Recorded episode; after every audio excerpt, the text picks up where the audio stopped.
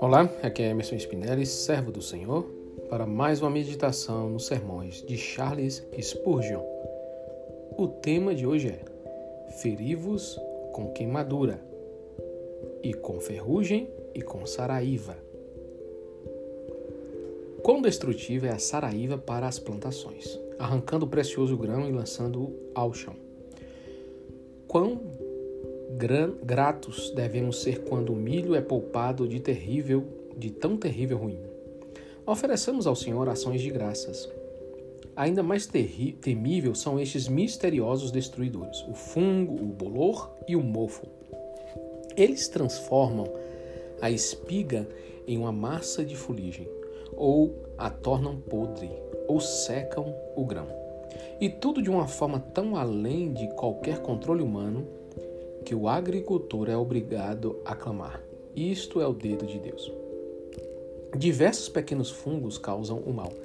E se não fosse pela bondade de Deus, o cavaleiro sobre o cavalo preto logo espalharia a fome sobre a terra. A infinita misericórdia poupa a comida dos homens, mas em vista aos agentes ativos que estão prontos para destruir a colheita, sabiamente somos ensinados a orar. O pão nosso de cada dia nos dá hoje. A maldição está lá fora, temos constante necessidade da bênção. Quando o fungo e o bolor vêm, eles são castigos do céu.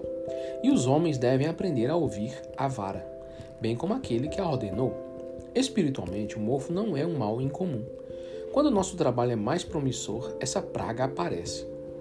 Esperávamos por muitas conversões, uma apatia geral.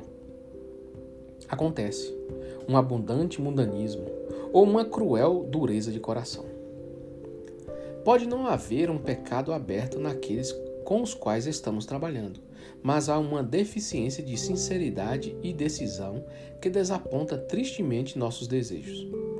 Aprendemos com isso a nossa dependência do Senhor e a necessidade da oração, para que nenhuma praga caia sobre nosso trabalho. O orgulho espiritual ou a preguiça, a preguiça logo nos trarão um terrível mal. E somente o Senhor da colheita pode removê-los. O mofo pode atacar até mesmo nossos próprios corações e murchar nossas orações e exercícios religiosos.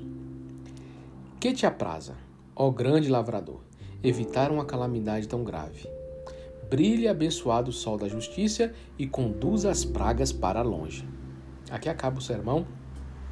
E compreendendo essa realidade sobre o mofo, o fungo e essas pragas que vêm sobre as plantações, entendamos que quando o milho já está pronto para a colheita, é que quando esses, essas pragas começam a acontecer.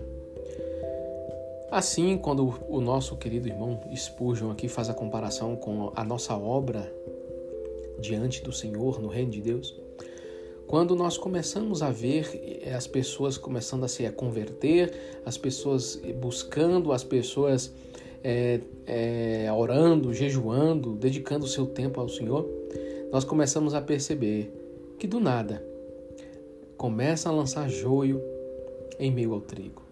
Uma certa é, desestimulação, um certo incredulidade, ou até mesmo uma contenda, ou um falatório, ou mentiras, ou porfias, acabam entrando no meio do corpo e acaba trazendo o mofo e o fungo para dentro dele, fazendo com que a semente não, não germine da maneira como que Deus já projetou. Então devemos estar muito atentos às pragas que o inimigo tenta jogar em nosso meio e sempre está dependente do Senhor, porque mais que sejamos um bom pastor, um bom agricultor, um bom lavrador, ainda assim as pragas existem. E se não for a misericórdia do Senhor, essas pragas podem destruir toda a lavoura, toda a nossa produção, toda a semente pode ser roubada. E aí está feito o estrago no corpo. Devemos sim dedicar o nosso esforço e nosso empenho para que venhamos, dar, venhamos a dar muitos frutos. Mas tudo na dependência e na misericórdia do Senhor, porque é Ele que dá o crescimento e a multiplicação. Que venhamos a depender dele para tudo. Por mais que o nosso serviço seja excelente, se Ele não colocar a mão dele, nada vai para frente. Então devemos depender totalmente do Senhor. Em nome de Jesus. Amém? Os versículos utilizados para este sermão foram Malaquias 4:2,